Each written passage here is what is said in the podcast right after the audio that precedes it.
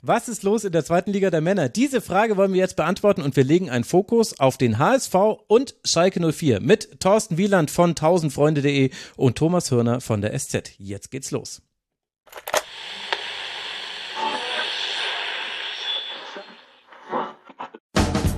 Und nun im Programm der Rasenfunk. Langer fliegt vorbei und der Ball ist im Tor und Augsburg ist oben. Rossi ist zu, kurze Abwehr, lang genug für Willi Landgraf. Wagner, Martin Wagner. Und das 1 zu 0. Markus Kurt aus dem Debüt. Und Tor! Alexander Schur! Der Blick auf andere Ligen.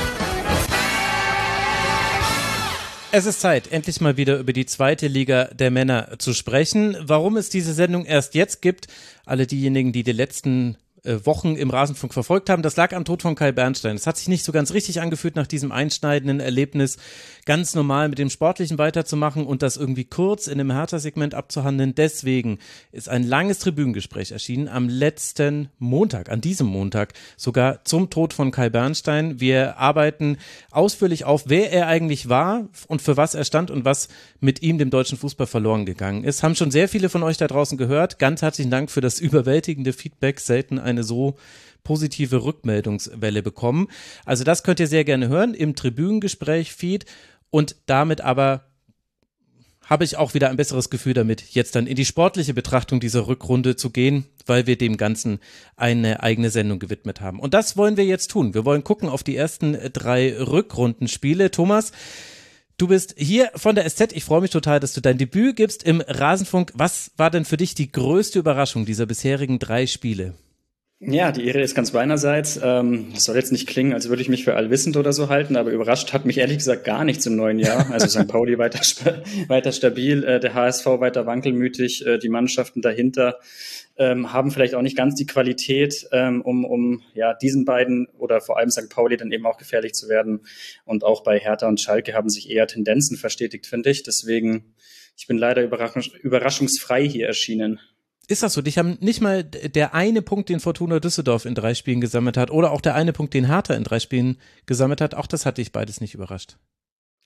Ähm, Hertha weniger als Düsseldorf, aber auch das passt irgendwie zu Düsseldorf und ähm, der Zeit mit Daniel Thune, dass es eben auch mal solche kleinen Schwächeperioden gibt, die finde ich auch von der Qualität gedeckt sind, die jetzt nicht ganz an das heranreicht, was ähm, eben in der zweiten Liga oberste Klasse ist. Okay, ich sehe schon. Hier bringt äh, jemand nichts aus dem, nichts aus dem ins Wanken. Thorsten, wie ist es bei dir? Ja, man konnte jetzt ja schon prima äh, hören, dass der Thomas vor allen Dingen nach oben geguckt hat. Ähm, an mir ist es ja hier mehr nach unten zu gucken und äh, da hat mich auf jeden Fall äh, überrascht, tatsächlich auch ein bisschen überrascht, dass äh, Eintracht Braunschweig äh, die Siegesserie fortgesetzt hat. Die hatten das erste mhm. Spiel gegen Kiel ne, gewonnen, dann auch gegen äh, Magdeburg gewonnen und da hatte ich natürlich drauf gehofft, dass denen das nicht so gelingt. Ähm, ist natürlich dann von unten ähm, ja mehr Druck gekommen, umso äh, wichtiger für Schalke dann das direkte Duell gegen gegen die Braunschweiger zu gewinnen. Reden wir ja wahrscheinlich dann gleich noch drüber, aber für mich mhm. war äh, Braunschweig so die Überraschung der ersten zwei Spieltage, bevor dann das Spiel gegen uns stattgefunden hat. Und da sieht man nämlich auch, was der Unterschied ist zwischen echten Experten, die eben gar nichts überrascht, und zum Beispiel mir, weil ich ja noch nicht deutlich widersprochen habe und ich glaube auch selber mal gesagt habe hier in den vergangenen Monaten, ja, die unteren beiden, Braunschweig und Osnabrück, die sind wohl weg. Das heißt, es geht nur um den Relegationsplatz. Ja, ich hätte es natürlich besser wissen müssen. Braunschweig jetzt wirklich wieder dran. Punkt gleich mit Rostock, 20 Punkte, Lautern dann 21. Der VfL Osnabrück, das hat sich bewahrheitet, die sind wirklich ein bisschen entfernt. Elf Punkte nur, also neun Punkte schon Rückstand. Wenn ich mir das da unten so angucke, Thorsten, wir werden gleich ja noch ausführlicher auf Schalke 04 blicken. Aber wo würdest du den Cut machen? Welche Teams glaubst du können da unten nicht mehr reinrutschen? Wir haben Wiesbaden mit 26 Punkten, Hertha mit 26, dann irgendwann Nürnberg mit 28. Jetzt traue ich mich gar nicht mehr, äh, Teams rauszurechnen aus dem Abstiegskampf nach, meiner, nach meinem Braunschweig-Debakel. Also ich würde mich da auch gar nicht festlegen wollen, weil ähm, das sehen wir ja jetzt tatsächlich. Äh, du verlierst zwei Spiele und ähm, dann gibt so einen Club wie Braunschweig, die gewinnen, ja, und dann ist das ratzfatz aufgebraucht. Ähm, Also ich fühle mich da in keinster Weise sicher, was mein Club angeht. Äh, mhm. Wir sind natürlich erst recht nicht äh, weit weg. Wir haben jetzt drei Punkte Vorsprung äh, vor, vor diesen Abstiegsrängen. Ähm, ich gucke auch eher tatsächlich nach unten als nach oben. Also ich gucke da auf keine Grenze, sondern von Spiel zu Spiel. Ich weiß nicht, gibt's ja auch ein Phrasenschwein? Ich glaube nee. nicht, aber den wollte ich mal raushauen. Okay, ja, sehr stark. Und wo können wir oben den Cut machen, Thomas? Offenbar ist es ja hier eine Oben-Unten-Trennung. Das äh, hatte ich vorher so gar nicht äh, so drüber nachgedacht. St. Pauli als einziges Team alle drei Spiele bisher in der Rückrunde gewonnen. Deswegen jetzt schon 42 Punkte. Der HSV 37, Kiel 36, Fürth 35. Und dann kommen Düsseldorf, Hannover und Paderborn, die alle 31 Punkte haben. Was glaubst du, wo müssen wir da den Cut machen? Wer kann da oben noch reinrucken? Ich glaube gedanklich bei Düsseldorf, auch wenn es ja, wie du gerade gesagt hast, äh, punktemäßig eine Ebene ist, ähm, die, den traue ich dann nichtsdestotrotz trotzdem mehr zu noch im Laufe der Saison, aber ehrlich gesagt auch nur als, ja, als, äh, wie soll ich sagen, äh, Edeljoker dann irgendwie vielleicht, wenn es wirklich besonders, besonders gut läuft und ähm, mhm. irgendeine po äh, Pokal-Euphorie vielleicht auch noch, ähm, die in Sphären treibt, äh, wo man sie jetzt vielleicht nicht erwarten kann. Ansonsten glaube ich, ist bei Kiel der Cut ähm, das sind dann die Mannschaften, die es unter sich ausmachen werden. Also wirklich die ersten drei. Auch Fürth wird da nicht mehr reinrücken. Ja, Entschuldigung, dann habe ich es. Äh, Achso, bei Fürth, Fürth ist der Cut, dabei. genau. Genau. Mhm. Okay, aber du erwartest keinen Lauf. Ich meine, gut, Hannover, die haben jetzt irgendwie ihren Linksverteidiger noch äh, verloren. Derek Köhn ist jetzt noch nach Istanbul gewechselt.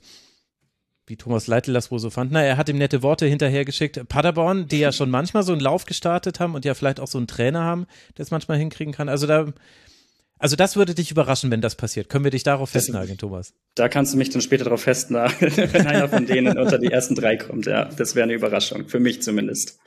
Okay. Also, dann lasst uns mal näher auf eure beiden äh, Teams blicken.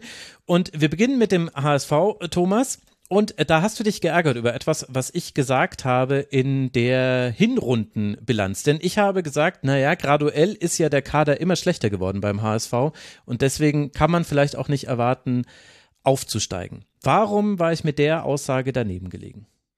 Ach, geärgert ist vielleicht ein bisschen viel. Ich habe mir nur gedacht, ähm, vielleicht schreibe ich dir einfach eine, eine, freundliche Mail und ich hoffe, die ähm, war ja, auch ja. dann äh, im Endeffekt freundlich. Ähm, und da ging es eher so um die Tonalität des ganzen Gesprächs äh, über den HSV. Ähm, eine zentrale Prämisse der Beurteilung und auch der Nachsicht äh, mit den äh, schwankenden Leistungen war ja irgendwie, dass, dass es hieß, ähm, der HSV hat äh, Jahr für Jahr weniger Geld zur Verfügung. Und das äh, stimmt einfach nachweislich nicht. Mhm. Also der HSV hat seinen Etat zu dieser Saison nochmal etwas erhöht auf circa 4 24 bis 26 Millionen Euro Etat. Ähm, das ist Ligaspitze. Ähm, die Zahlen schwanken, glaube ich, immer so ein bisschen, ähm, weil da vielleicht mal Boni reingerechnet werden, mögliche bei einem Aufstieg und mal nicht. Ähm, das weiß ich jetzt so genau nicht. Ähm, man wird auch in der nächsten äh, Saison das Niveau halten können. Ähm, selbst wenn es mit dem Aufstieg nicht klappt. Mhm. Und ähm, dieses Niveau ist auch höher als bei der Konkurrenz. Also St. Pauli zum Beispiel hat meinen Infos zufolge ein Drittel weniger an Etat und das ist mhm. in der zweiten Liga einfach eine ganze, ganze Menge. Und ja, diese Prämisse ähm, muss man, glaube ich, immer mitdenken, äh, wenn man auch ja, die, die Leistungen des HSV äh, beurteilt und analysiert. Ja, ja, total erstaunlich, dass ich dieses Feedback nur einmal bekommen habe. Äh, denn ich weiß nicht, ob die HSV-Fans mich aufgegeben haben, aber in der Vergangenheit, gerade zu HSV-Segmenten, gab es sehr, sehr viel Rückmeldungen. Immer, vielleicht waren sie auch einfach nur dankbar, dass jetzt die Winterpause gekommen ist, in die man irgendwie so reingeschlittert ist. Aber wo würdest du denn sagen, liegen dann die Stärken im Kader, auch so gerade im Vergleich zum Rest der Liga? Weil das war etwas, da kenne ich mich dann halt wahrscheinlich zu schlecht aus, einfach mit den Spielern, die da gewechselt sind äh, zum HSV. Wenn ich auf den Kader sehe, dann ist da für mich das Label zweite Liga drauf. Und dann kann man zwar aufsteigen, aber man muss es halt nicht.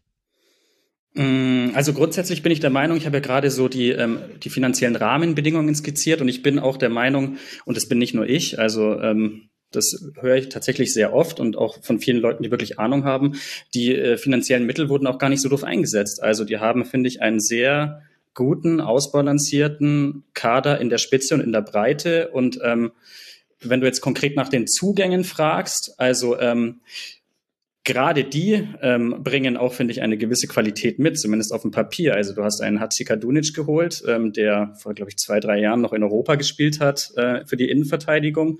Ein Van der Bremt, ähm, der, finde ich, relativ zweifelsfrei der beste Rechtsverteidiger der zweiten Liga ist. Mhm. Ähm, wirklich eine, eine absolute Maschine, physisch äh, vom Tempo her ähm, eigentlich überqualifiziert.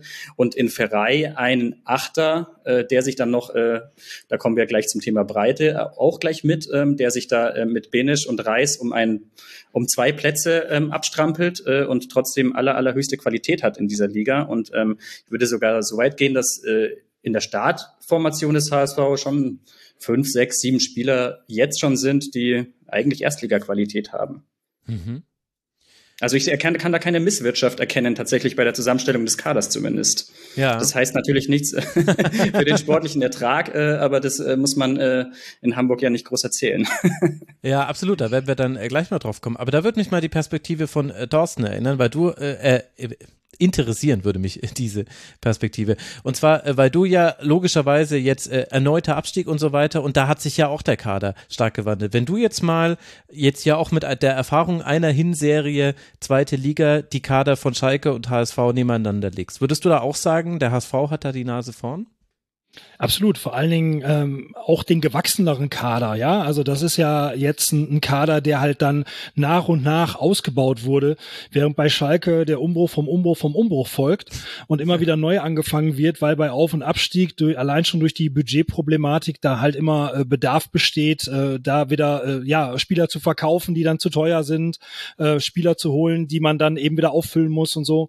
Das ist natürlich eine ganz andere Situation. Und ähm, ich finde auch, dass Hamburg Hamburg, äh, also vom Kader her, würde ich sagen, in dieser Liga ja schon ich weiß nicht, ob sie wirklich ganz oben stehen, aber also völlig berechtigt unter diesen ersten dreien da stehen. Also mhm. da passt schon der Kader und die äh, Tabellenplatzierung absolut zusammen, würde ich auch so sagen. Da würde ich fast widersprechen, weil ich die ganz, äh, ganz oben sehen würde, ähm, zumindest von der reinen Kaderqualität. Und da würde mich interessieren, wen du noch auf einem ähnlichen Niveau verorten würdest. Naja, ich finde halt, dass St. Pauli halt genauso dieses Eingespielte mitbringt. Ja, die haben sich halt auch über eine ganze Weile hin aufgebaut und wurden halt immer stärker. So. Und ähm, das mache ich dann jetzt nicht an den einzelnen Namen vielleicht fest, sondern eher an dieser Kontinuität, mit der so ein, so ein Kader dann halt aufgebaut wird, wo man dann sieht, okay, der passt, der passt nicht, dann baut man hier mal wieder einen anderen ein und so. Ähm, beide Clubs haben jetzt halt die Zeit gehabt. Ähm, gut, man will die nicht unbedingt haben, man will natürlich schnell aufsteigen, aber äh, auch der HSV hat die Zeit jetzt eben gehabt in dieser Liga und hat peu à peu sich den Kader immer wieder neu puzzleteilmäßig zusammengestellt, haben jetzt auch den Trainer eine Weile schon, was natürlich auch äh, darauf einzahlt, äh, Kontinuität mit sich zu bringen und einen Kader zusammenzubauen, der dann irgendwie passt, ja, auch wenn der Trainer dann schon mal in der Kritik spielt, aber eher ob seines Spielstils und nicht ob der, äh, äh, ob der Ceiling, die der Kader hat, würde ich mal sagen. Zumindest aus meiner Sicht ist es so. Ähm, das Zusammengestellte passt da schon. Ähm, müssen es halt auf dem Feld bringen, ne? Aber das geht ja allen Clubs so. Ja, aber da sind wir ja dann beim springenden Punkt. Also wenn der Kader so gut ist, und ich erkenne das ja völlig an, also da lag ich halt dann äh, einfach äh, daneben in meiner Einschätzung, äh, warum ist der HSV dann nicht an der Stelle, zumindest an der St. Pauli ist. Also mit einem Abstand zum, zum Tabellenzweiten ist es ja gerade eher so, dass man jetzt eben schon wieder Punkte gelassen hat. Ein historisches 3 zu 4 zu Hause gegen den KSC, wo man sehr früh 0 zu 2 zurückliegt, dann sogar zurückkommt, es dann schafft, in die zweite Hälfte genauso schlecht zu starten wie in die zweite Hälfte, wieder ausgleicht und dann aber dennoch noch das 3 zu 4 kassiert. Da platzt einem doch der Schädel. Ja, geht so, weil man tatsächlich okay. sich da genau an solche Spiele ähm, gewöhnt hat, finde ich, seit Tim Walter da ist. Also letztendlich lässt sich seine Amtszeit und er hat wirklich äh, sehr viel Gutes bewirkt und auch ähm, tatsächlich äh, einige Spieler da fortentwickelt. Das möchte ich äh, gar nicht bestreiten. Aber ich finde, seine ganze Amtszeit ähm, ist eigentlich dieses KSC-Spiel. Ähm, und zwar im folgenden Sinne, dass das immer wieder ähm, Ausrutscher passieren, man arbeitet sich zurück, man kämpft sich zurück in einzelnen Spielen, aber auch in Phasen äh, über die Saison hinweg. Aber diese absolute Kontinuität, diese Schärfe einer Spitzenmannschaft, diese, diese Balance und Stabilität, wie sie St. Pauli hat, wie sie Fabian Hürzeler einfach ähm, gar nicht mal über so einen langen Zeitraum entwickelt hat, sondern eben seit Anfang, ja, seit, seit exakt einem Jahr, ein plus mhm. einen Monat, ähm, Das ist einfach Tim Walter. Ähm, trotz äh, bester Möglichkeiten muss man einfach jetzt, Bestand äh, Februar 2024 feststellen, ist einfach so nicht gelungen. Und das ist ja, das ist wahrscheinlich das Problem, dass der HSV ähm, auf, auf, einem, auf einem möglichst, möglichen Aufstiegsweg haben wird, weil du das einfach brauchst, um, um letztendlich unter den ersten zwei zu landen. Hm. Aber ist das jetzt immer noch so wie früher, dass es halt der Walterball ist und man läuft eben einfach sehenden Auges, weil man so offensiv spielt, immer wieder ins offene Messer? Weil zum Beispiel, äh, Thorsten, du hast ja den HSV auch erleben müssen, jetzt aus deiner Sicht, nämlich zum Auftakt in die Rückrunde. Und so ein 2 zu 0 auf Schalke, also jetzt aus Sicht des HSV 2 zu 0 gewonnen. Ich habe das Spiel damals nur so mit einer halben Pupille verfolgen können. Aber das sah mir jetzt eigentlich relativ solide aus. Oder übersehe ich da gerade ganz viele Konter, die Schalke fahren konnte? Ich wollte gerade schon dazwischen schreien. Ich wollte schon sagen, ja klar, die spielen gegen Kiel so, ne, rennen alle nach vorne und fangen sich dann noch die Dinger. Gegen uns haben die plötzlich alle vorm eigenen Strafraum gestanden und haben da echt ganz patent verteidigt, ne. Gut, kann man auch äh, anhand der äh, Qualität äh, festmachen, die Schalke dann vielleicht nicht so auf den Rasen gebracht hat, wie es hätte sein müssen. Aber eigentlich ist das Spiel schon in die richtige Richtung gelaufen. Und äh, da hat Hamburg das gut gemacht. Also die standen schon massiert da hinten und das ist das, was ich jetzt gesehen habe. Aber natürlich sehe ich äh, die Zusammenfassung des HSVs und bin dann auch immer wieder entsetzt, wie das dann, ähm, ja, wie das dann doch so auskommt, äh, dass so eine Mannschaft, die vorne so ein Power hat, da irgendwie, dass der halt die Balance fehlt irgendwo. Ja, ist schon so. Und gab es da nicht den Versuch, Thomas, jetzt auch über die Winterpause hinweg das eben zu stabilisieren? Ich meine, ich hätte da Zitate gelesen von Tim Walter, so ähnlich wie Edin Terzic bei Dortmund, weniger sexy, mehr erfolgreich, nur halt in der HSV-Variante. Das hat er vor der Saison gesagt, Ach, also exakt dieses, exakt dieses Zitat, aber es war in der Tat so, dass ähm, in der Winterpause kurz vor Weihnachten ähm, haben sich da äh, alle äh, zusammengesetzt, äh, Sportdirektor Costa, äh, Sportvorstand Bold, Tim Walter und da ging's offenkundig auch ein wenig zumindest darüber ähm, oder darum, ähm, ob man mit ihm weitermacht. Ähm, mir war eigentlich immer relativ klar, dass es weitergehen wird, aber ihm wurde ganz klar nahegelegt, dass er jetzt für mehr Stabilität und Balance sorgen muss. Und tatsächlich in dem Spiel gegen Schalke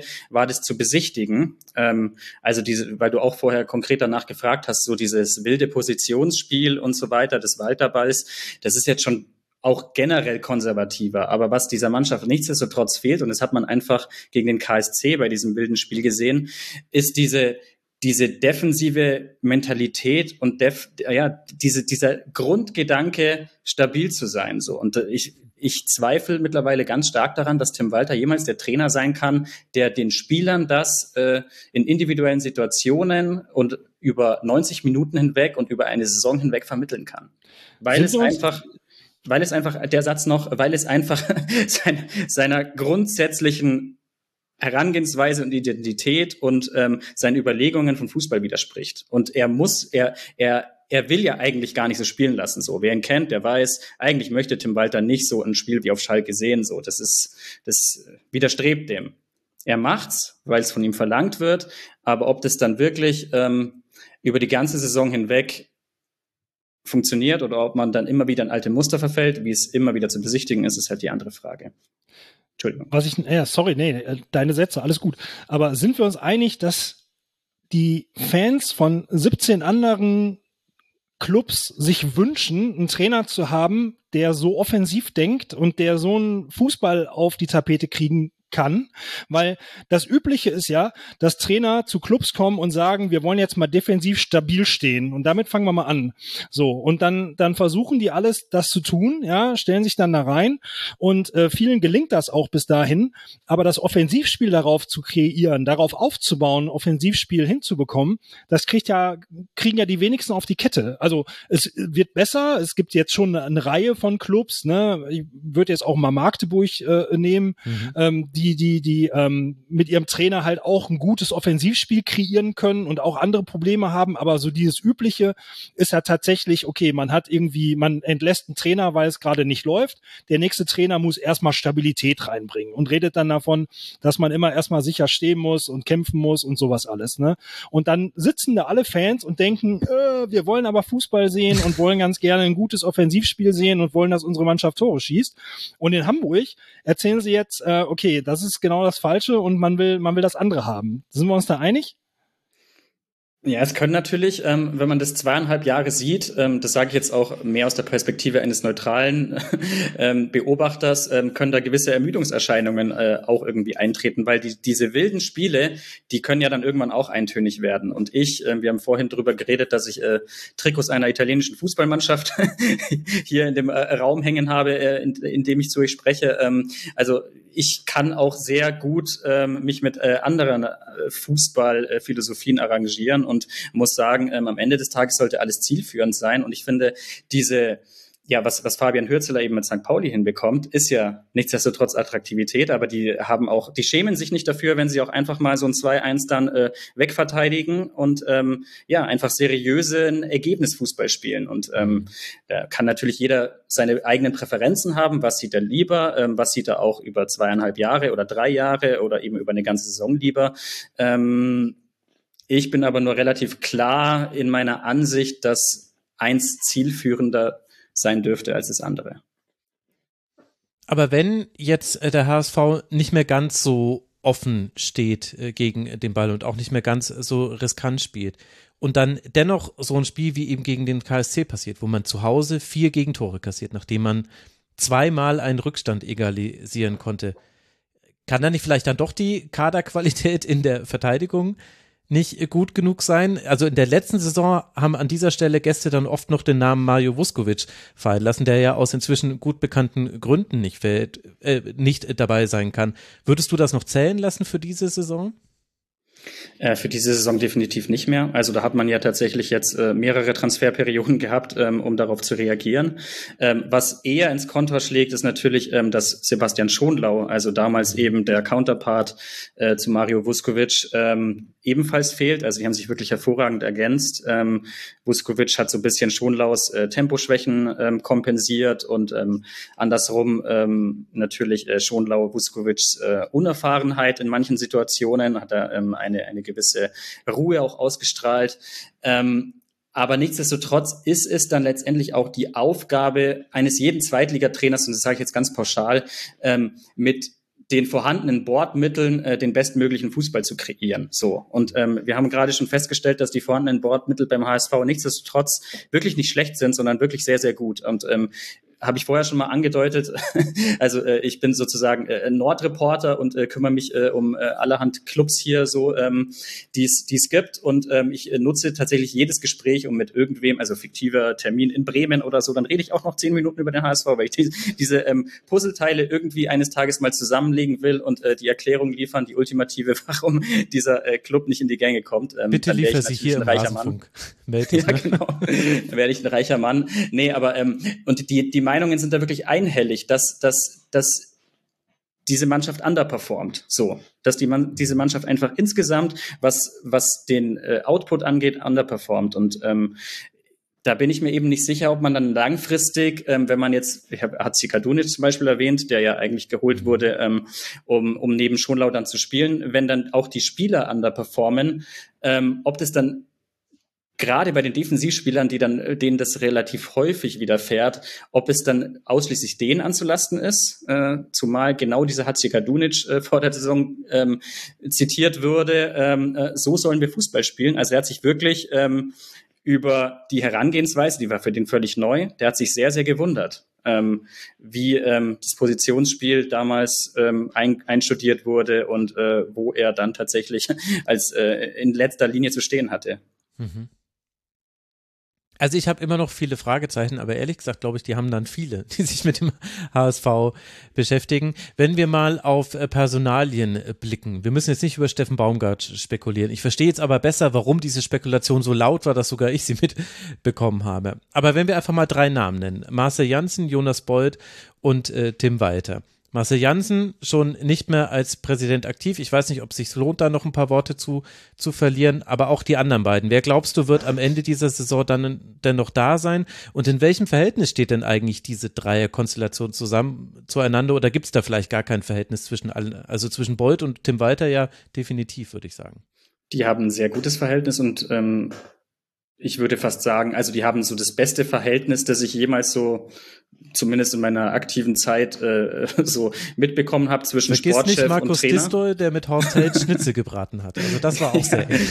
Ja, das war vor meiner Zeit, also ähm, ähm, äh, zumindest äh, als äh, sozusagen HSV-Reporter. Ähm, ähm, die haben ein sehr, sehr gutes und enges Verhältnis. Nichtsdestotrotz äh, ist Jonas Bold ähm, Profi genug, dass er, wenn er wirklich wenn er wirklich, wirklich, ich finde, man hätte zu dem Entschluss eigentlich schon äh, im Winter kommen können, also vor der Winterpause.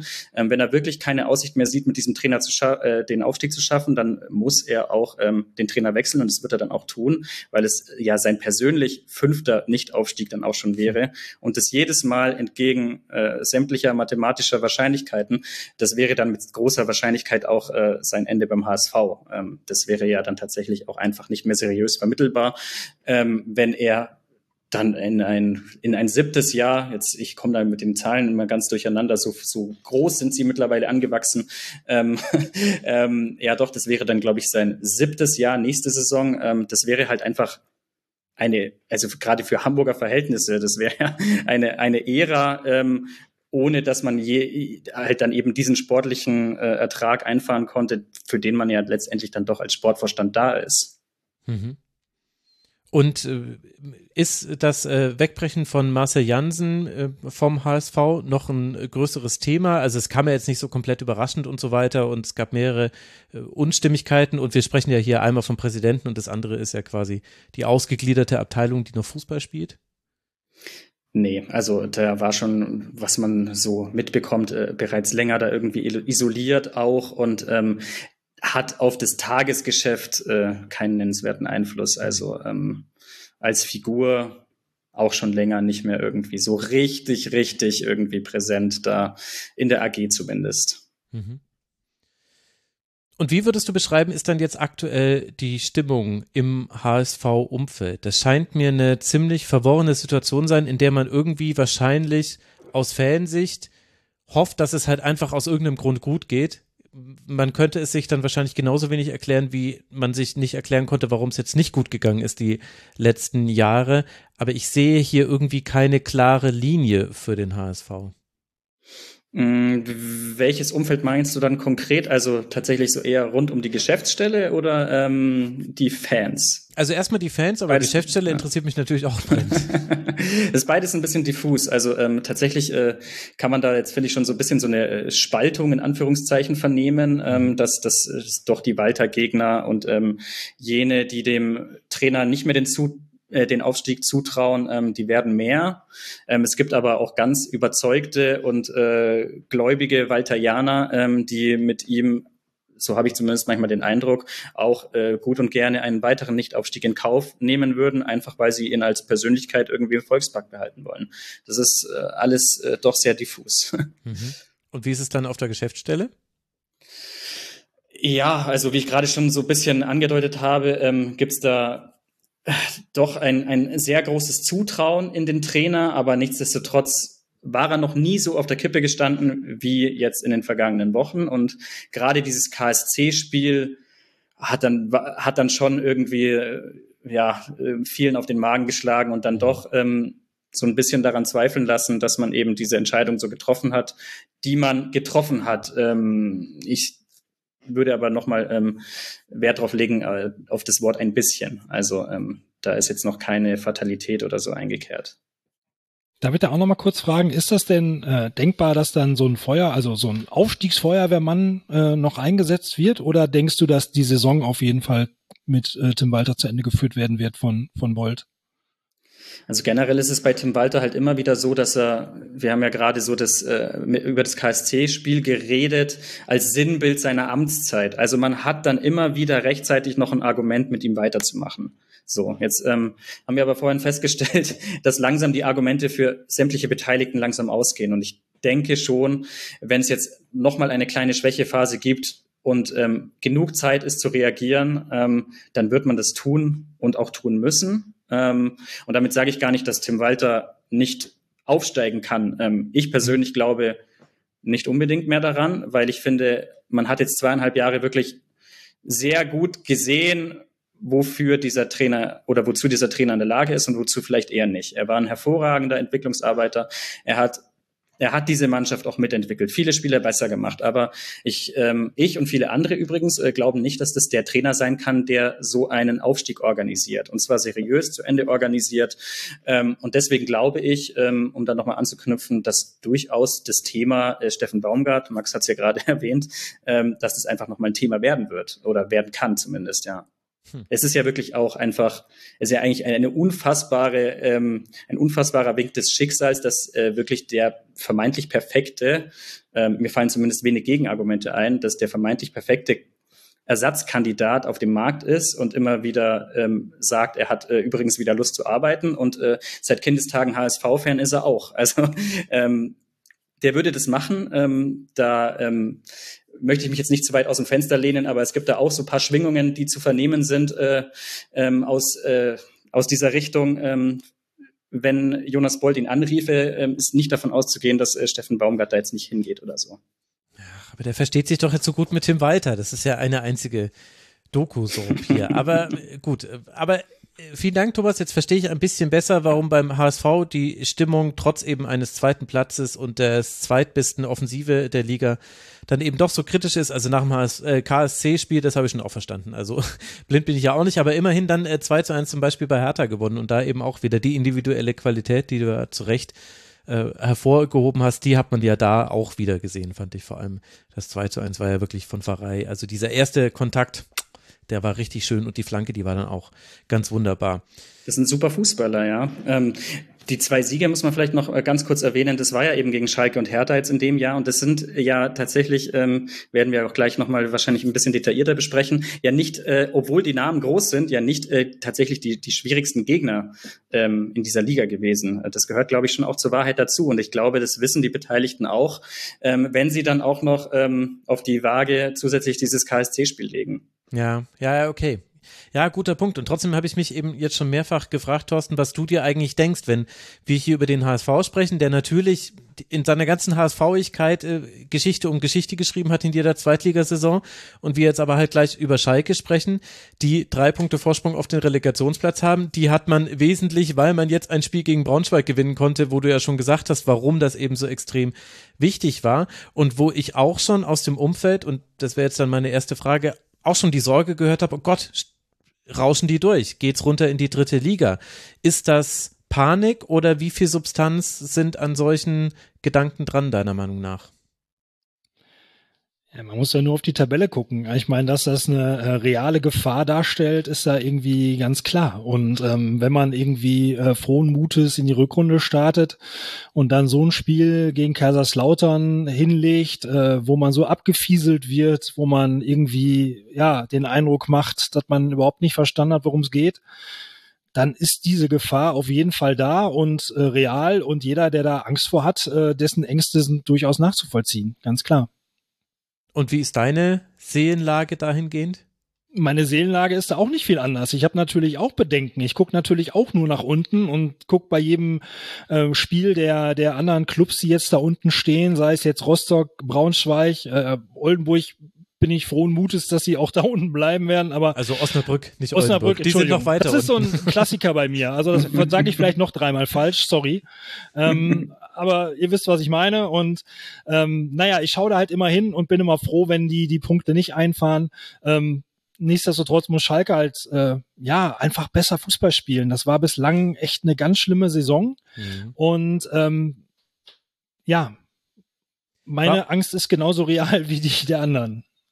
Wann war nochmal der Trainerwechsel? Der war nach dem nach dem siebten Spieltag. Da wurde, wurde Thomas Reis entlassen. Genau, dann war ein, ein Spiel ähm, äh, Kreuzer an der, an, der, ähm, an der Seitenlinie und danach kam äh, Geratz, richtig. Und warum hat sich unter ihm, zumindest im äußeren Anschein nach, korrigiere mich, wenn ich es falsch sehe, wenig bis nichts verbessert? Ich glaube schon, dass sich was verbessert hast. Mhm. So ganz von der von der ganzen Spielstruktur her gab es halt äh, Spiele, die man, wo man gesehen hat, dass da äh, was anderes entstehen soll, wo man äh, erkennen konnte, wie der Trainer äh, Fußball spielen lassen möchte. Aber es gab halt auch immer wieder diese Rückfälle. Es gab immer wieder äh, Probleme, dass irgendwie die Spieler, die im Mittelfeld eingesetzt wurden, nicht gut harmoniert haben, die, äh, die das ganze Abwehrkonstrukt halt nicht funktioniert hat wo man überhaupt sagen muss, dass diese Defensive halt der, der groß, die große Achillessehne dieses, dieses Clubs und dieses ganzen Kaders ist. Also wenn Schalke es irgendwie schaffen würde, hinten äh, ja sicherer zu stehen, weniger Tore zu kassieren, die Offensive würde dann schon die Tore machen, ja. Mhm. Aber das Ganze ist halt natürlich ein, äh, das bedingt sich halt alles gegenseitig und wenn man dann irgendwie nach zehn Minuten äh, nach der zweiten Flanke direkt einen Kopfball-Gegentor von einem Stürmer kassiert, der mal wieder frei im Strafraum stand, ähm, dann äh, werden die halt vorne auch nicht äh, mit Selbstvertrauen dadurch unterfüttert. Und dann geht, gerät das ganze Ding halt ins Wanken. Hm. Also sprich, hier sprechen wir jetzt nicht über den besten Kader der Liga, da kann ich mich festlegen, den, den Platz haben wir ja vergeben. Äh, aber war das abzusehen, dass die Defensive ist die zweitschlechteste der zweiten Liga, 41 Gegentreffer, nur Osnabrück oder Oldenburg, wie Insider es nennen, hat 42 Gegentreffer.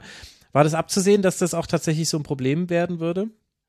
Es war zumindest mal äh, zu befürchten, dass die Innenverteidigung oder eigentlich ja doch die Innenverteidigung so eine Art Sollbruchstelle da ist, ja, also irgendwie die die Stelle, wo es knacken kann, wo es am ehesten knackt, weil wenn man sich das mal anschaut, äh, wen Schalke da verpflichtet hat, dann ist es halt so, äh, dass mit Baumgartel jemand geholt wurde, der sehr lange vorher nicht ordentlich am Spielbetrieb teilgenommen hat, der aus seiner langen Krankheitsphase herauskam und danach kaum noch äh, äh, gespielt hat. Mhm. Und ähm, mit Thomas Thomas Callas hat man einen Spieler geholt, der auch aussortiert war, der auch lange nicht gespielt hat. Äh, Marcian Kaminski ist halt, ja, mittlerweile alt, ne, muss man sagen, wird nicht mehr schneller werden in seiner Karriere. Ähm, ist bestimmt noch ein Spieler, der ein Auge hat, der äh, viel mit seiner Erfahrung machen kann, aber der wird keinen Gegner ablaufen. Und ähm, dann hat man als weitere Kandidaten in der Innenverteidigung Leo Greimel, der äh, einen Kreuzbandriss hatte, der ganz raus war und gar nicht gespielt hat, und Ibrahima äh, Cizé, der äh, bestimmt talentiert ist, der auch äh, in einem äh, U-Turnier äh, dann gezeigt hat, was er kann, aber der auf Männerniveau einfach überhaupt gar keine Erfahrung hat. Insofern hat man quasi kein Innenverteidigerpaar äh, parat gehabt, wo man sagen könnte, okay, die haben letzte Saison gut durchgespielt, so ja, die waren irgendwie stabil und haben äh, haben eine saisonlange Leistung gebracht, sondern das waren alles Leute, ähm, die mit Fragezeichen da in den Kader gestellt wurden, ähm, wo man befürchten musste, dass das vielleicht nicht funktioniert. Und dann hat sich direkt Leo Greimel direkt wieder verletzt, ja, äh, und ähm, Baumgartel kam nicht so richtig auf die Füße, also leistungsmäßig. Ähm, und dann nahm das Unheil seinen Lauf. Also mittlerweile ist Thomas Kalasch ja, der dann auch so äh, aus dem Blauen gezogen wurde, der dann irgendwie, äh, ja, ich sag mal, mit viel Hoffnung da gezogen wurde. Der ist mittlerweile derjenige, welche, über den man sich halt freut, dass er spielt, weil der halt noch, ja, der Beste ist da tatsächlich. Aber diese Innenverteidigung war halt von Beginn an so aufgebaut, dass man Bedenken haben konnte, ja, sogar musste, würde ich sagen. Und das ist der Grund, warum man jetzt dann im Winter einen Rechtsverteidiger und einen Stürmer geholt hat oder einen Linksaußen. Ja, dramatisch, genau. Das ist, ähm, fand ich auch sehr falsch, tatsächlich. Ähm, es ist so, dass ähm, das ganze Defensivkonstrukt, das ist auch nicht nur an der Innenverteidigung äh, liegt. Also man hat im, im defensiven Mittelfeld äh, mit Ron Schallenberg einen Spieler geholt, der vorher in Paderborn äh, gut performt hat, der aber in Paderborn in einem System gespielt hat, wo er in einer Teil einer Doppelsechs war und der auf Schalke das halt dann plötzlich alleine machen sollte. Mhm. Und ähm, egal, wie man daneben gestellt hat, das hat halt nicht so richtig harmoniert. So, jetzt kann man sagen, okay, so ein Spieler, der muss das irgendwie hinkriegen. Ja, muss er vielleicht auch, aber es waren eben auch viele neue Spieler, ja. Also Tempelmann ist gekommen, Schallenberg ist gekommen, ähm, ja, eigentlich äh, äh, Paul Seguin ist gekommen. Also dieses ganze Mittelfeld, dieses zentrale Mittelfeld ist ja neu gekommen. So. Und ähm, ja, das kann gut gehen, das kann klappen. Plötzlich verstehen die sie alle super und ergänzen sich auf dem Platz. Das kann aber auch schief gehen und das ist halt schief gegangen. Also da fehlte so ein bisschen das Gerüst, wo man man neue Spieler einbaut. Mhm. Ähm, das war nicht mehr so gegeben und das Neue harmonierte nicht so richtig. Und dass man jetzt in der Transferphase dann einen Rechtsverteidiger geholt hat und keinen Innenverteidiger und keinen defensiven äh, Mittelfeldspieler, äh, sondern weiter hofft, dass diejenigen, die da sind, das dann schon wuppen werden, fand ich persönlich ein bisschen, ja, dramatisch falsch, ehrlich gesagt. Ja, also natürlich kann man darüber sich unterhalten, dass die Rechtsverteidigerposition vielleicht noch die äh, Position ist, die im Kader äh, am dünnsten besetzt ist. Also wir haben da Cedric Brunner, der defensiv einen ordentlichen Part spielt, der gute Spiele gemacht hat, aber der nicht irgendwie von da hinten heraus ein Spiel mit antreibt. So, das hat er in ganz wenigen, ganz wenigen Spielen mal gezeigt. So, ne? Im Großen und Ganzen eher ja nicht der komplette äh, Außenbahn äh, Rechtsverteidiger.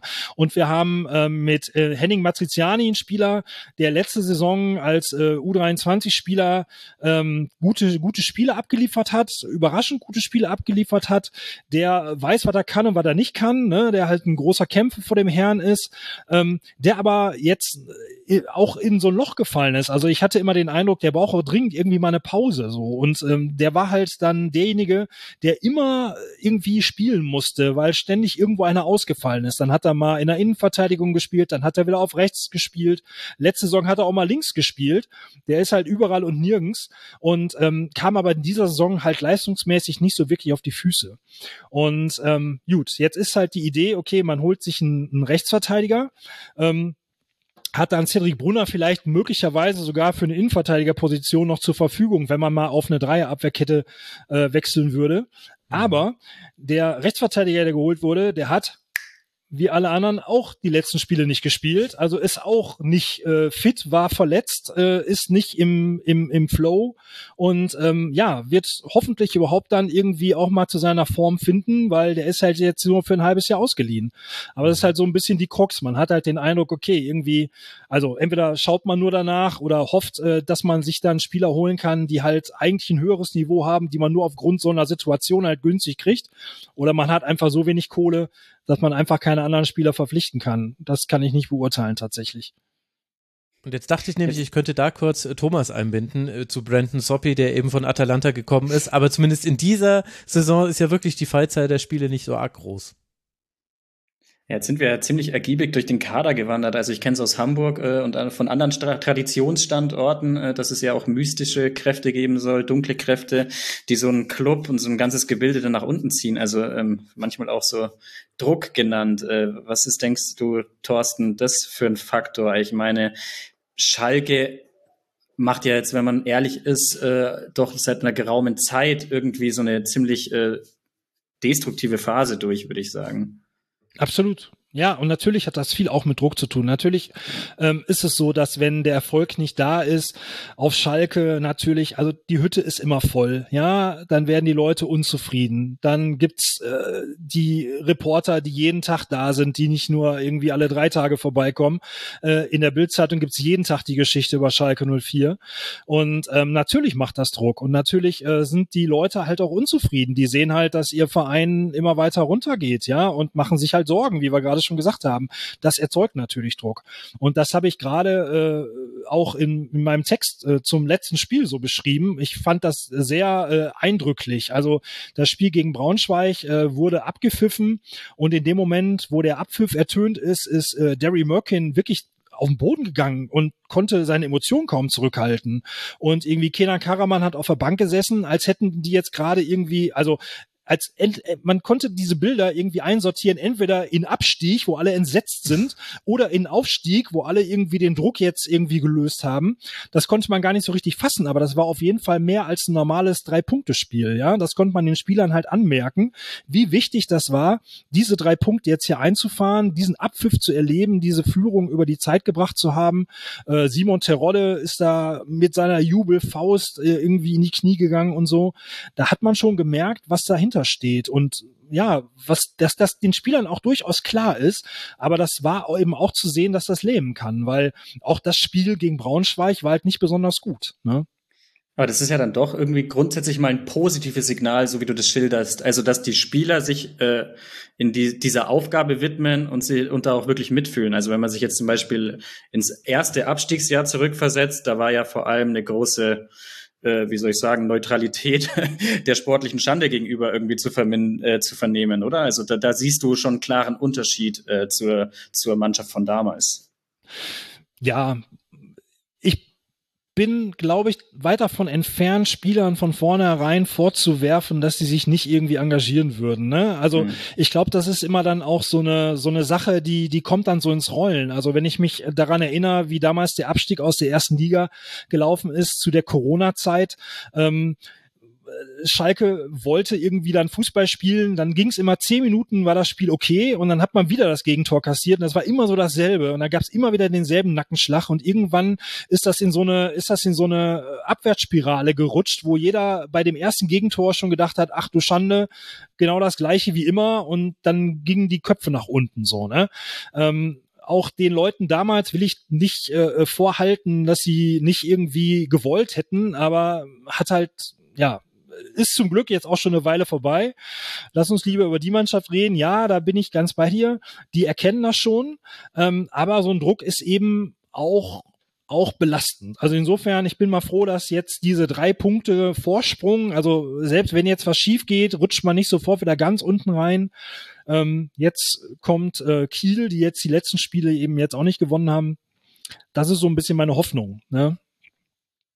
Aber würdest du sagen, du wolltest jetzt zwar nicht über die vergangenen Jahre sprechen, aber wenn ich jetzt mit hier schon mal mich austauschen kann, mit jemandem, der schon seit 2007 über Schalke 04 bloggt, mit kürzeren Pausen, aber du hast ja quasi immer wieder nicht nur Spiele gesehen, sondern sie dann auch noch textlich verarbeitet. Und Thomas wird das ja auch kennen, dass man dann nochmal ganz anders Dinge strukturiert und manchmal, wenn man durch alte Texte nochmal so quer liest, sich denkt, ah ja, stimmt, das war ja damals auch schon. Ist das jetzt der klassische Schalke-Druck, einfach nur angewandt auf die zweite Liga oder hat sich da vielleicht auch etwas verändert? Vielleicht sogar dahingehend, dass man ja Angst haben muss, wenn es jetzt in die dritte Liga gehen würde. Wir wollen es nicht hoffen, aber dann steht man ja vor vielleicht noch existenzielleren Fragen, was man eigentlich nicht steigern kann, aber ihr versteht mich, glaube ich, als beim Abstieg von der ersten in die zweite Liga. Ja, natürlich. Ja, natürlich. Also Abstieg ist, also Abstieg aus der ersten Liga, aber vorher, die ganze Phase vorher, ja, wenn es halt darum geht, ob du dich jetzt für die Champions League qualifizierst oder nicht und du einen Trainer rausschmeißt, weil er jetzt gerade auf Platz drei anstatt auf Platz zwei steht.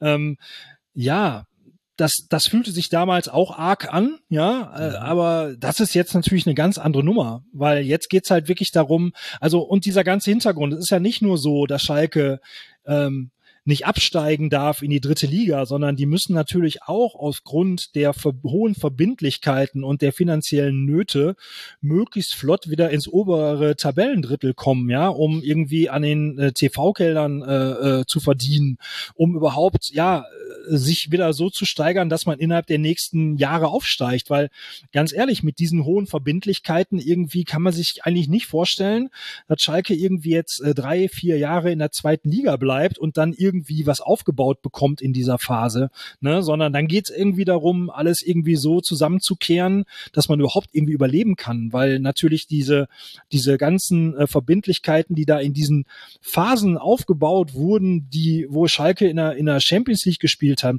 dieses ganze große Rad, was immer gedreht wurde, das äh, hängt einem jetzt halt wie ein Mühlstein äh, um den Hals. Und ähm, das erdrückt Schalke 04 und das ist nicht möglich ähm, mit, äh, mit solchen mit solchen Problemen ähm, irgendwie da unten drin zu stehen, ohne wirklich eklatante Einschnitte äh, äh, zu machen dann, wenn es denn dann so bleiben würde. Insofern ist die große Hoffnung, dass es jetzt tatsächlich äh, ja möglichst schnell wieder nach oben geht, dass das jetzt äh, gerade so eine Phase war, wo es eben nicht funktioniert hat. Man hat sich jetzt wieder die neue Mannschaft zusammengestellt ähm, nach dem letzten Abstieg und ja, jetzt hat man den neuen Trainer und hofft darauf, dass der es halt hinkriegt, die Mannschaft zusammenzuführen und dann halt sportlichen Erfolg zu, zu bringen. Das ist das, was zählt, der sportliche Erfolg. Und zwar auch nicht der langfristige, sondern durchaus auch der kurzfristige tatsächlich.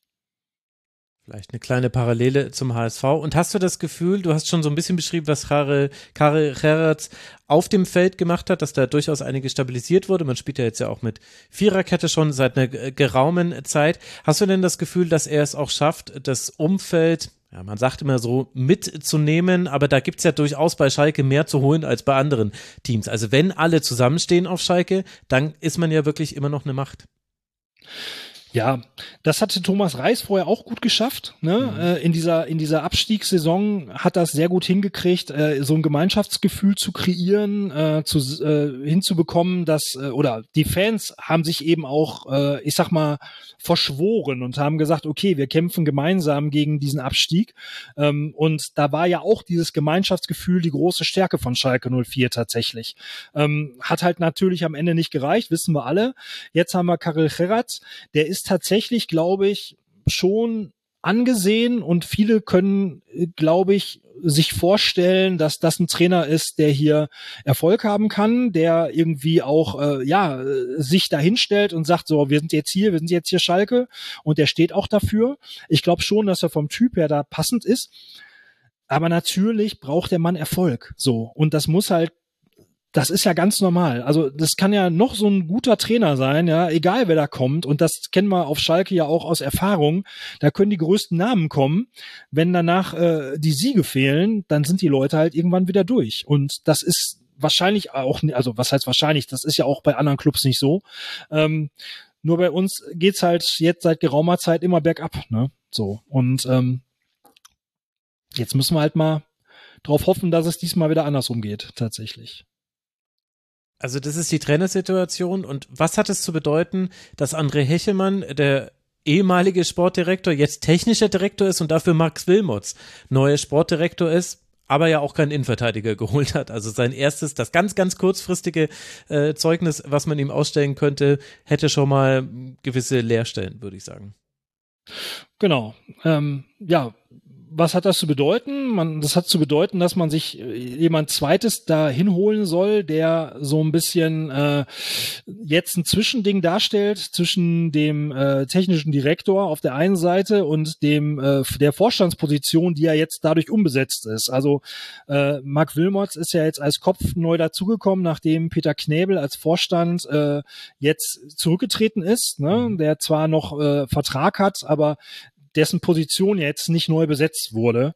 Und da hat man halt Mark Wilmots äh, dazwischen geschaltet und äh, ihm jetzt halt dann die Sportdirektorposition gegeben und äh, André Hechelmann ist halt jetzt der technische Direktor, der halt dann weiter im Hintergrund arbeitet, ähm, wo man sagen muss, man hatte schon das Gefühl, dass gerade diese Rolle im, in, im Vordergrund, also dieses äh, nach außen hin präsentieren und äh, für den Verein sprechen, auch was war, was André Hechelmann irgendwie nicht so lag. Also mhm das sah so aus, als würde er sich dabei unwohl fühlen. Kann sein, dass ich ihm jetzt Unrecht damit tue, aber das war schon so ein bisschen schwierig, was das angeht. Und ähm, ja, jetzt ist äh, Mark Wilmots da und ähm, ist jetzt halt natürlich eine Persönlichkeit, der jetzt da steht und dann auch spricht. Und ähm, wie die beiden jetzt natürlich harmonieren, ja, da steckt halt keiner drin. Das ist halt so, ne? Ich meine, Mark Wilmots ist gekommen und hat gesagt, okay, wir müssen ein Team sein, wir müssen das zusammen machen, hat aber auch schon in seinen Interviews ähm, ja klar gemacht, dass er dann schon derjenige welcher ist, der dann das letzte Wort hat. Und ja, wie gut sich das nachher ausbaldowert mit den beiden. Das werden wir nachher dann an den Ergebnissen festmachen müssen. Und ja, das bleibt halt tatsächlich abzuwarten, weil dafür ist er natürlich noch viel zu frisch da.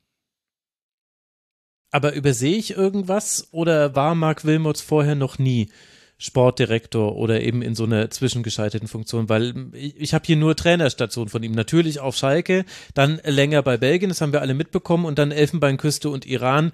Da hat er dann irgendwann, äh, weil sein Gehalt nicht gezahlt wurde, gekündigt. Aber er war ja doch eigentlich nur als Trainer unterwegs zuletzt. Genau, der war als Trainer unterwegs, er hat noch nicht so eine äh, Funktion inne gehabt, ähm, wobei er halt äh, gesagt hat, dass er bei als Verbandstrainer äh, in Belgien halt schon Aufgaben auch äh, äh, ja übernommen hat, die der Sache schon nahe kommen und dass er sich halt im Fußball halt befindet schon seit geraumer Zeit, ist natürlich auch ganz klar. Also ich will ihm da jetzt das, das Wissen dazu nicht absprechen, dass er in der Position noch nicht gearbeitet hat, ist so. Ähm, am Ende muss man sehen, was er halt zu bewegen weiß. Ne? Aber ist er dann derjenige, der dann zum Beispiel auch Verträge verhandeln muss? Oder macht das dann jemand anders? Das Weil, kann ich nicht, das kann ich nicht beantworten, ob er es macht oder ob das äh, ähm, von jemand anderem übernommen wird im Verein. Das, wie die Aufteilung da genau ist, kann ich nicht, kann ich nicht sagen. Weil das, für, also jetzt von außen betrachtet, bei einem Verein, der so klamm ist wie Schalke 04, da aber auch noch so hohen Cashflow hat. Also der, die Einnahmen sind ja immer noch krass, die Schalke hat. Das ist Erstliganiveau immer noch. Also bei den letzten von der DFL veröffentlichten Zahlen, 21, 22, war man auf Rang 6 im komplett deutschlandweit im Profifußball, was das Rohergebnis angeht, nämlich äh, fast 200 Millionen Euro waren ein paar Transfers mit dabei und das geht jetzt natürlich auch runter mit äh, sinkendem TV-Geld, aber will sagen, es wird viel Geld bewegt, es geht aber halt auch wahnsinnig viel Geld raus, was eben in, weil die Verbindlichkeiten bedient werden müssen. Aber da hätte ich jetzt gesagt, die Hauptkompetenz, die ein Sportdirektor haben muss, ist neben dem Blick natürlich für Talente und so, das, das muss man können. Und das zweite ist, man muss sehr, sehr geschickt im Verhandeln von Verträgen sein.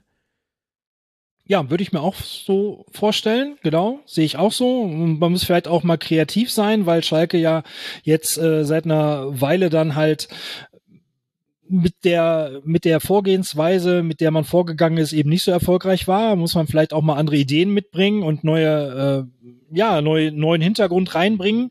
Eine gewisse Erfahrung wäre vielleicht auch nicht schlecht gewesen. Der Punkt ist, dass jetzt Mark Wilmots da ist und dem zumindest mal äh, zugehalten werden kann, dass er Druck aushält. Also wenn man mhm. jetzt mal überlegt, äh, wen holt man da rein, dann ist, glaube ich, ein Argument, dass jetzt jemand gekommen ist, der vermutlich eher druckresistent ist als jemand anders Junges, für den Schalke dann wieder der nächste Schritt ist. Ja, das ja. wäre dann ja mhm. so die andere Variante. Die andere Variante wäre, man holt sich irgendwie jemanden, von dem man denkt, okay, der hat bei einem anderen Verein schlaue Sachen gemacht und würde jetzt halt äh, zu Schalke wechseln, zu einem Club, der dann vermeintlich auf jeden Fall, also der dann größer wäre, der mehr Wucht hat, der sich da beweisen möchte, ähm, dann hätte man halt wieder diese Frage, hält der diesen Druck bei Schalke 04 dann wieder aus? So. Und da hat man sich jetzt halt für jemand entschieden, der halt, ähm, der auch Politiker war, äh, der halt durchaus, äh, was Kommunikation angeht, was äh, Networking angeht, da schon gewisse Erfahrungen mit sich bringt und ähm, hat natürlich André Hechelmann, der ja vorher der Sportdirektor war, den hat man ja behalten. So, der macht ja die Dinge halt weiter. Ne? Wie gesagt, das ist in der Zeit äh, nicht alles gut gelaufen, aber es ist natürlich auch nicht alles schlecht gelaufen. Ja? Also es war ja in der Phase zuvor auch so, dass André Hechelmann natürlich so Spieler gefunden hat, wie so ein äh, Moritz Jens oder Tom Kraus oder so. Das sind ja Spieler oder Derry Merkin. Das sind ja Spieler, die hat ja André Hechelmann auch gefunden. Und ähm, das hat ja durchaus, diese Sachen haben ja auch gut funktioniert. Ist ja nicht so, dass jetzt vorher alles dramatisch schlecht gelaufen ist unter, oder dass man das alles an André Hechelmann hätte festmachen können, was da schlecht gelaufen ist. Ähm, Insofern, ja, das ist die Hoffnung, die da bleibt. Ne? Ich, was anderes kann ich dir dazu auch nicht sagen, leider. Wie beurteilst du denn, Thorsten, diesen Zielkonflikt, in dem man ja jetzt irgendwie notwendigerweise drinsteckt, und zwar zwischen Überlebenskampf, nichts anderes ist es ja gerade, und der Notwendigkeit, dass man ja trotzdem ja, etwas Langfristiges irgendwie anpeilen muss, zumindest. Also ich persönlich, zumindest aus, aus Außenperspektive, finde ja, das war der Kardinalfehler im Moment des ersten Abstiegs. Erster Abstieg habe ich vorher auch schon gesagt. Ich weiß, ähm, ihr wisst, was ich mit erster Abstieg meine, der, in, in der jüngsten Vergangenheit, dass man das eben nicht gemacht hat. Also man hat sich irgendwie mit Büstens dann zurück in die erste Liga gewurstelt, ähm, aber da ist dann eben aufgefallen, dass man keine äh, Entwicklungsarbeit sozusagen geleistet hat und dann wurde das Ganze wieder schnell rückabgewickelt. Und das ist zum Beispiel Werder Bremen, die ja damals gemeinsam runtergegangen sind, deutlich besser ähm, gelungen. Da gab es ja auch totale existenzielle Sorgen. Ähm, eine, ein großer Defetismus an der Weser, kann ich mich noch gut erinnern. Aber man hat sich da schnell festgelegt auf die Art von Fußball, die man spielen möchte und hat ähm, tatsächlich diese Identität über den Club gestülpt, die typische Werder-Identität, ähm, und, und hat es wieder herausentwickelt und dann äh, Ole Werner hat den richtigen Trainer gefunden, bla bla bla bla bla. Aber ist ja nicht nichtsdestotrotz etwas, was Schalke nicht gemacht hat und vielleicht jetzt irgendwie parallel machen muss, oder? Also gebe ich dir erstmal komplett recht. Ähm, Werder Bremen hat diese Fußballidentität, wenn, wenn, also gerade auch, ich sag mal, wir Älteren, die jetzt schon länger dabei sind, ne, äh, wenn man sagt, okay, wie spielt Werder Bremen Fußball, hat man direkt so ein Bild im Kopf. So. Und ähm, das ist bei Schalke tatsächlich nicht so. Und man muss trotzdem sagen, dass dieser Abstieg halt nicht vergleichbar ist, was die beiden Clubs angeht, weil der Downfall von Schalke 04 viel krasser war. Schalke ist damals mit einer Mannschaft abgestiegen, die mhm. eigentlich für Europapokalplätze vorbereitet war. Also die hat Kosten verursacht wie ein Team, was eigentlich in Europa spielen soll. Und dann sind die innerhalb von anderthalb Jahren ähm, abgestiegen und man musste die Spieler loswerden. Also die Spieler, die man damals in der ersten Liga hatte, musste man loswerden aufgrund der Gehälter. Das heißt, man konnte die nicht halten. Man konnte da keinen Stamm halten und sagen, okay, wir fangen in der zweiten Liga mit einem gewissen Stamm wieder neu an, weil selbst die jungen Spieler, die damals kurzfristig noch Verträge bekommen hat, haben die Verträge noch in der ersten Liga bekommen und in der ersten Liga sind die Gehälter halt einfach eklatant viel höher, so dass man die halt nur, wenn man vorher schon ahnt, okay, wir steigen ab, äh, per Klausel dann irgendwie äh, runtergradet, äh, ähm, dann kann man so Leute halt behalten. Aber das hatte Schalke nicht tatsächlich. Ne? Mhm. Die sind abgestiegen und mussten ihren Kader austauschen. Und dann war die große Frage, okay, wie macht man's jetzt? Ne? Und dann hat sich Schalke halt dafür entschieden und hat gesagt, okay, wir haben halt so große finanzielle Probleme, wir müssen halt schnell wieder aufsteigen und hat halt sehr viel mit Laien gemacht. Das heißt, sie haben sich viele Spieler geholt, die ausgeliehen waren, weil man dann natürlich äh, ja bei einer Laie halt äh, also wahrscheinlich zumindest mal Spieler bekommen kann, die eine höhere, eine höhere Leistungsfähigkeit bis oben hin, also eine höhere Ceiling haben, ähm, für weniger Geld. So, ja. Ich, ich muss mir zum Beispiel. Ja. Zum Beispiel, genau. Mhm. Und dann hat man sich halt Spieler geholt, wo man sich dann im besten Fall noch irgendwelche Optionen gesichert hat, die man hätte ziehen können oder so. Bei manchen hat das geklappt, bei manchen nicht und so. Ähm, aber man hat sich dann halt einen Kader zusammengeliehen und als man dann wieder aufgestiegen ist, musste man halt wieder neu planen so. Und das war halt so ein bisschen das Ding, was halt äh, die erste Phase nach dem ersten Abstieg dann halt so bestimmt hat, dass man halt gesagt hat, okay, wir leihen uns die Spieler zusammen und ähm, hat dann aber keine Mannschaft neu aufgebaut so richtig. So und dann ist man jetzt halt hingegangen hingegangen und hat gesagt, okay, das machen wir jetzt mal anders. Jetzt wollen wir halt Kaderwerte schaffen und äh, jetzt gehen wir davon ab, äh, Spieler zu leihen und hat jetzt halt angefangen äh, einzukaufen. Jetzt in, in dieser aktuelle Kader hat halt wenig Leihspieler, wenig bis keine. Das heißt, Spieler wie Schallenberg und, und Seguin und Tempelmann wurden halt verpflichtet, wurden halt fest verpflichtet. Und man hatte so ein bisschen den Eindruck, dass das jetzt so eine, so eine Grundsatzfrage äh, ist, obwohl äh, Verantwortliche immer gesagt haben, nee, wenn es schon passt, dann würden wir es halt auch anders regeln.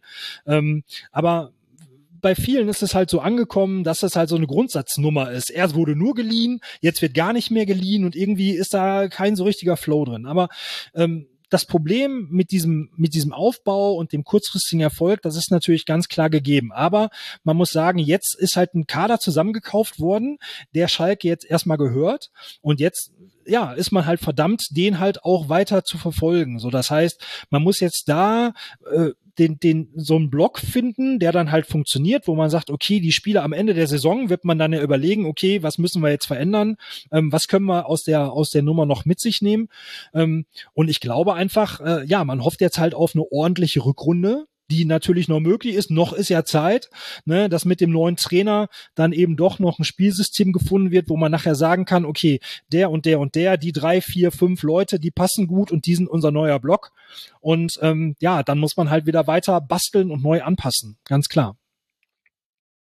Aber das heißt, das, was Thomas ja eingangs erzählt hatte mit der übergestellten Fußballidee, also für sowas hat man wirklich dann jetzt gerade keine Zeit. Ja, diese übergestellte Fußballidee ist ja auch immer so eine große Nummer. Ich glaube, das ist auch oft viel Mythos, oder? Also ich glaube, dass sowas mit dem Trainer halt kommt. Also so eine Fußballidee, äh, dass, dass ein Club sich die gibt, das gibt's halt in, in Teilen. Aber auch Werder Bremen hat natürlich, als damals da Thomas Schaf rausgeschmissen wurde, erstmal drei oder vier andere Trainer geholt, die dann plötzlich mit einer ganz anderen Philosophie aufgetreten sind. Und ähm, ja, Jetzt dann hat man Viktor wieder einen Trainer. Skripnik in Ruhe. Das war doch. Ja, richtig.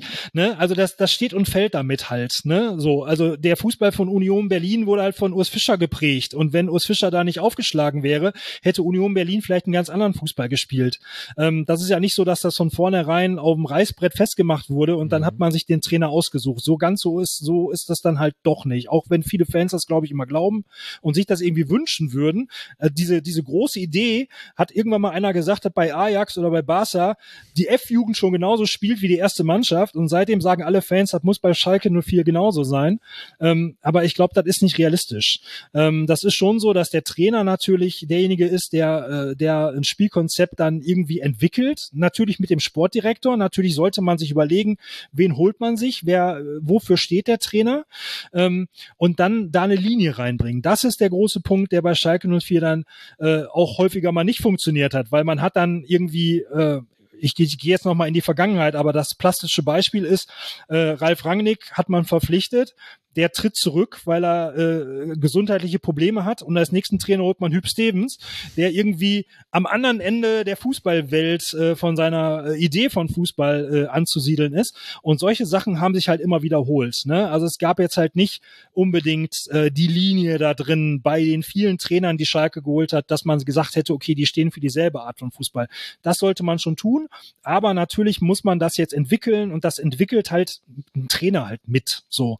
Und da ist jetzt äh, Karel Geratz derjenige, auf den ich da meine Hoffnung setze, auch wenn es irgendwie plump klingt, aber wer sonst? Das ist halt immer der nächste Trainer, der gerade kommt und das ist jetzt halt derjenige welcher eben.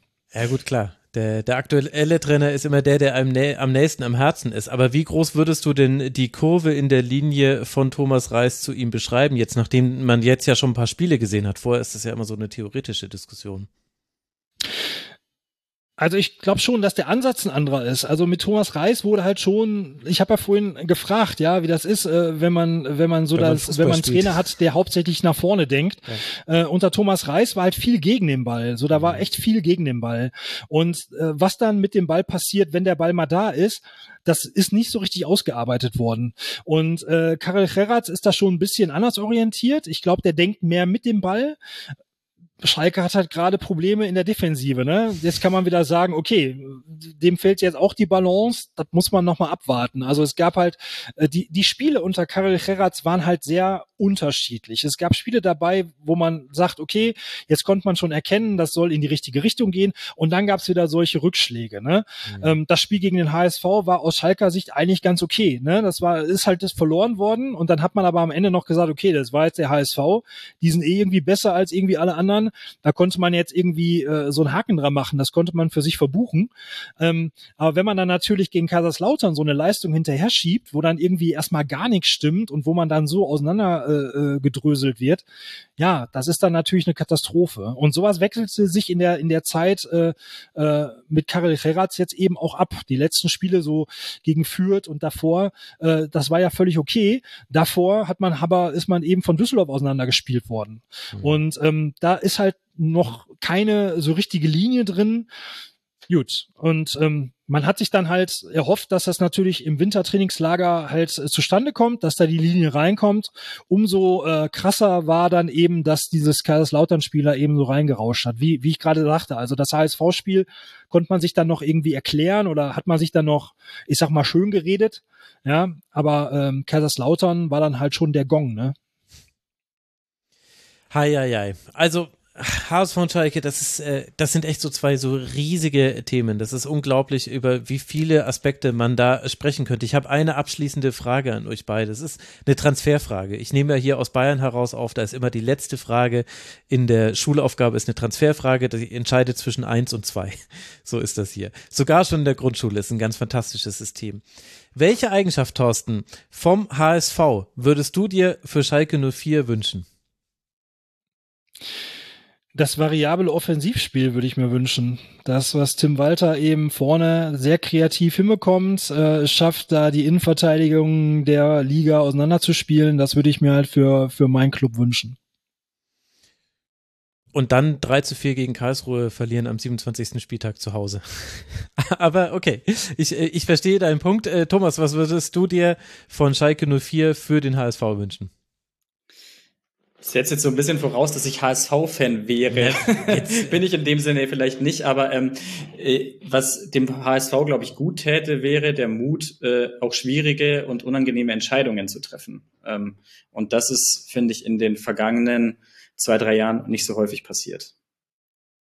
Sehr interessante Antwort. Ihr zwei, das war sehr interessant. Es hätte noch ewig weitergehen können. Ich habe irgendwann auf die Uhr geguckt und bin ein bisschen erschrocken, dachte mir so, oh, äh, da habe ich euch ein paar Minuten früher eigentlich versprochen, dass wir aufhören. Umso mehr danke ich euch beiden, äh, dass ihr mit dabei wart. Ich werde natürlich verlinken, wo man euch folgen kann. Ganz, ganz herzlichen Dank an Thorsten Wieland, Friend of the Show, since, ja, seit der ersten Folge. Haben wir ja mal rausgearbeitet, Thorsten. Danke, dass du mal genau. wieder im Rasenfunk warst. Ja, vielen Dank. Hat Spaß gemacht. Danke. Und herzlichen Dank, äh, sensationell, dass du mal hier mit dabei warst. Äh, danke, dass du dich gemeldet hast, Thomas Hörner. Sehr gerne äh, sprechen wir noch ganz, ganz häufig über den HSV, vielleicht auch mal über Inter. Schön, dass du hier mit dabei warst. Hat mich auch sehr gefreut. Bis demnächst. Und äh, dann danke ich auch euch, lieben Hörerinnen und Hörer, für eure Aufmerksamkeit. Bitte unterstützt den Rasenfunk. Alles, was wir hier machen, ist Werbe, Paywall und sponsorenfrei und wird getragen von Menschen wie Marc Briele, Saure Hefe 1887. Ist kein Zufall, dass du hier erwähnt wirst. Tobias Bönke, Rudi Torben und Michael Rolando. Sie alle unterstützen uns nicht nur finanziell, sondern haben sich auch als Supporterinnen und Supporter registriert. Rasenfunk.de slash Supporters Club. Da erfahrt ihr, wie man uns unterstützen kann. Und auf rasenfunk.de, da findet ihr all die Sendungen, die wir machen. Es ist wirklich eine ganze Reihe äh, erschienen. Also zum Abschied von Jürgen Klopp haben wir eine Sendung veröffentlicht. Kai Bernstein habe ich schon erwähnt. Natürlich dann Männer-Bundesliga, erste Liga. Die Frauen, erste Liga, haben wir auch eine Sendung veröffentlicht. Und zum Afrika-Cup haben wir auch neulich eine Sendung aufgenommen und da wird auch nächste Woche wieder was kommen. Also rasenfunk.de, da findet ihr Beschäftigung. Danke für eure Aufmerksamkeit. Bleibt gesund. Bis bald. Macht's gut. Ciao. Das war der Rasenfunk. Von Ihnen unterstützt. Herzlichen Dank.